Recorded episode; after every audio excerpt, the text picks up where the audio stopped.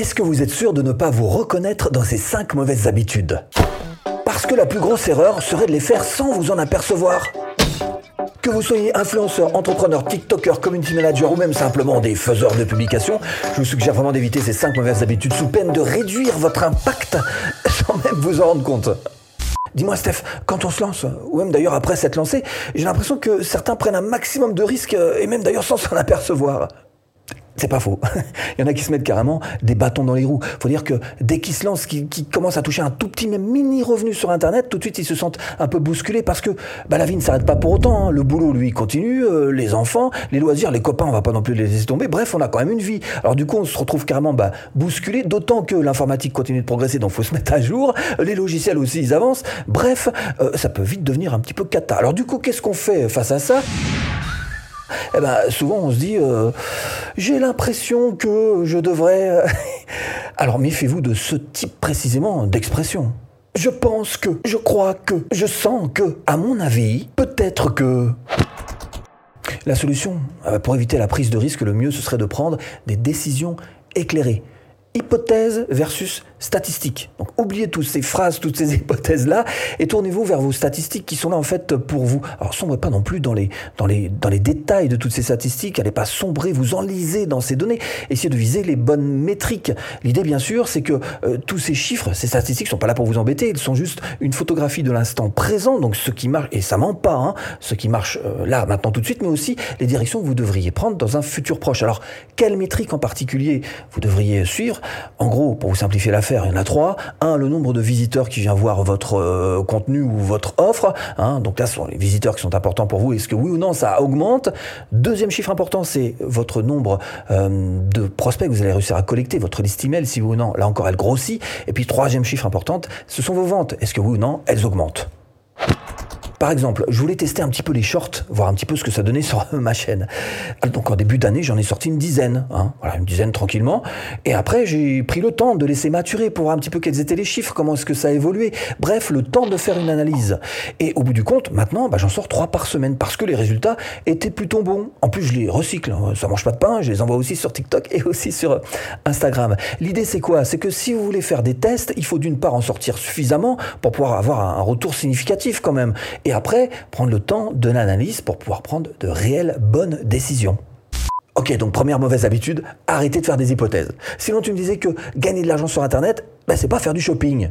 Mais c'est vrai que qu'on vive de l'Internet euh, grâce à de bons gros dividendes hein, euh, qui nous tombent dessus, ou de simples petits revenus ponctuels, on est tous soumis face au même problème, à savoir euh, le vagabondage. Bah, c'est vrai que bosser sur Internet, ça implique de voir. Et là, on va se mettre à aller voir tout un tas de trucs. Alors, un petit TikTok par ici. Oh, bah tiens, le compte Instagram. Tiens, je vais acheter un petit produit. Oh, puis cette dernière vidéo YouTube, elle est magnifique. Bref, on est sans cesse distrait. Tiens, voilà, je reçois un petit SMS. Tiens, voilà, je reçois un petit email. Tiens, voilà, un coup de téléphone. C'est une vraie galère. Alors la solution, évidemment, ce serait d'éviter d'entreprendre tout un tas de projets à la fois, ce qu'on appelle le syndrome de l'objet brillant, hein. éviter de vous éparpiller.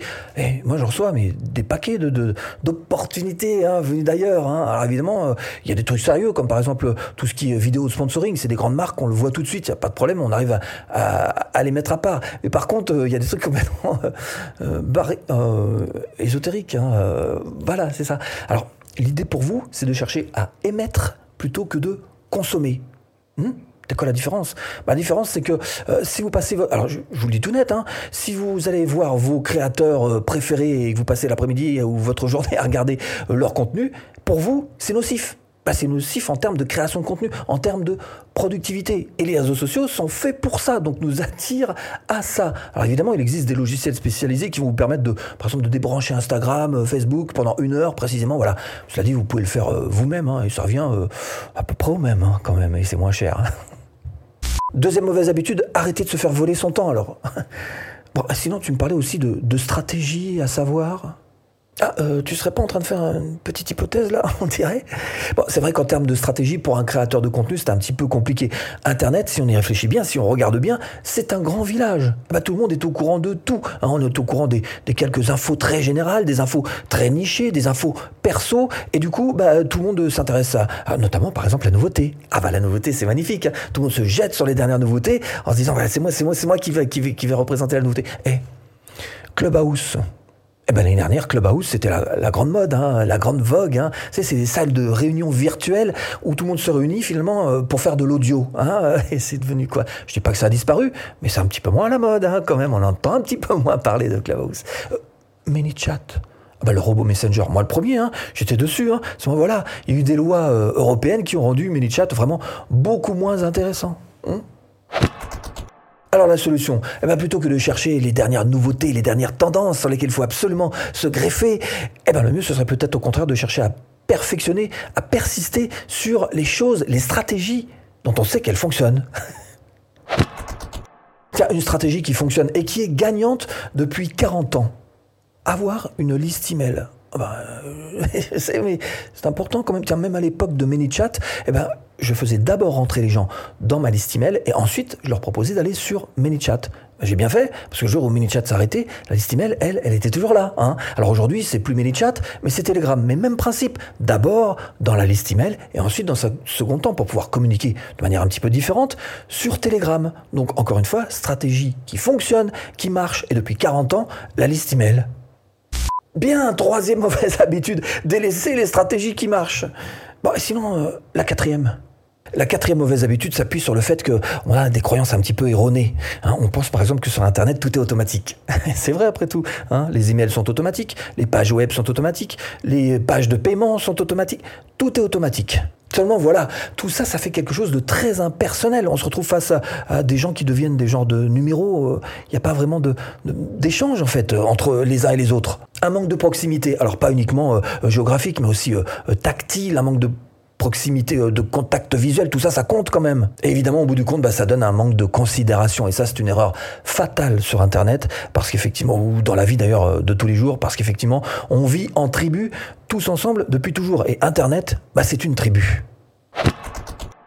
La solution, c'est de considérer votre business comme un groupe d'êtres humains, et non pas un groupe de cartes bancaires. Hein. L'idée quand même, c'est qu'il n'y a rien de plus enrichissant pour vous que d'être au contact de vos clients. Pourquoi? Parce que si vous êtes au contact de vos clients, ils vont vous dire tout de suite quels sont leurs problèmes. Et à partir de là, vous allez connaître leurs désirs. Et à partir de là, vous allez pouvoir créer un produit. Et donc, à partir de votre produit, ils vont pouvoir réussir. Et s'ils réussissent, vous allez réussir aussi. Hein. Euh, c'est la tribu dont je vous parlais tout à l'heure. Hein. Concentrez-vous sur l'humain. Donc, quatrième mauvaise habitude, oubliez qu'on s'adresse à des gens. c'est ça. Euh, si on parlait maintenant un petit peu de, bah, de la joie. Ah oui, la joie. Ben, la joie d'être créateur de contenu. C'est vrai que quand on est créateur de contenu, il faut faire attention aussi à certaines choses. Par exemple, on a souvent tendance à se laisser embarquer sur des chemins qui sont pas toujours exactement les nôtres. Par exemple, on va tendance à aller vers euh, où est-ce que je pourrais avoir le plus de célébrité Où est-ce que je pourrais avoir le plus de rentabilité? Où est-ce que je pourrais avoir, gagner le plus d'argent? Bon, ce sont un petit peu euh, des pièges. Cela dit, autre piège, on aurait peut-être tendance aussi quelquefois à ne pas prendre toujours les risques qu'on devrait. Alors pas tellement des risques financiers, mais souvent plutôt en termes de, de zone de confort. Par exemple, en début d'année, j'ai fait deux mois non-stop de live. Et après, j'ai fait euh, les analyses. Et finalement, je me suis rendu compte que c'est une très bonne chose pour ma chaîne. Donc du coup, je me suis lancé à deux lives par mois qui tombent de manière régulière. J'ai repoussé ma zone de confort. Pareil pour les shorts. J'ai fait tout un tas de, je vous en ai parlé, tout un tas de petits tests dessus. Finalement, ça marche. C'est quelque chose qu'il faut faire pour ma chaîne. Hop, je repousse les limites, les frontières de ma zone de confort. Si vous êtes créateur de contenu, c'est que vraisemblablement vous avez en tête de, faire un business, d'être entrepreneur. Et un entrepreneur, ça prend des risques. Ça prend des risques, mais dans la joie. Et puis remettez en place, remettez en route votre pensée créative. Par exemple, dans cette vidéo, vous avez peut-être remarqué qu'il y avait un petit mec en rouge qui me ressemblait étonnamment, qui posait des questions, et moi en noir qui, qui répond aux, questions. Voilà. Bon, bah ça c'est un truc que je commence à voir de temps en temps, hein, parmi mes amis euh, entrepreneurs. Alors, c'est pas grave, hein, euh, si euh, c'est un petit peu copié quelque part, même si c'est fait différemment, eh ben, on peut dire quand même que l'idée était peut-être pas mauvaise, donc ça veut dire que je suis devant, hein, même si ça agace un petit peu quand même de se faire piquer ces, ces manières de faire. Mais bon, qu'importe, l'idée pour vous, c'est encore une fois de faire renaître la pensée créative et puis de le faire dans la joie. Et puis n'oubliez pas non plus de célébrer vos victoires. C'est important, hein, comme je viens de le faire d'ailleurs il y a quelques instants. Tiens, autre exemple, euh, ma chaîne, elle va sur ses 3 millions de vues. 3 millions de vues, ça doit faire à peu près la population de Paris, plus la population de Marseille. Ah, comme quoi c'est possible de réconcilier l'improbable. Autre exemple, j'ai mis 5 ans à me rendre compte, à imprimer le fait que, bah ça y est, je commence à être un petit peu établi, hein, ça fait 5 ans que je vis mes formations en ligne. Hein. Eh oui, mais euh, j'en avais jamais parlé, euh, sauf depuis récemment, où je commence un petit peu à en parler dans mes, dans mes vidéos. Bah, il faut célébrer ces victoires. Hein. Alors évidemment, il y a eu quelques obstacles. Ce sont précisément ces obstacles que je cherche à vous éviter en cliquant sur cette formation offerte pour créer votre business de formation en ligne rentable. À tout de suite, si tu cliques.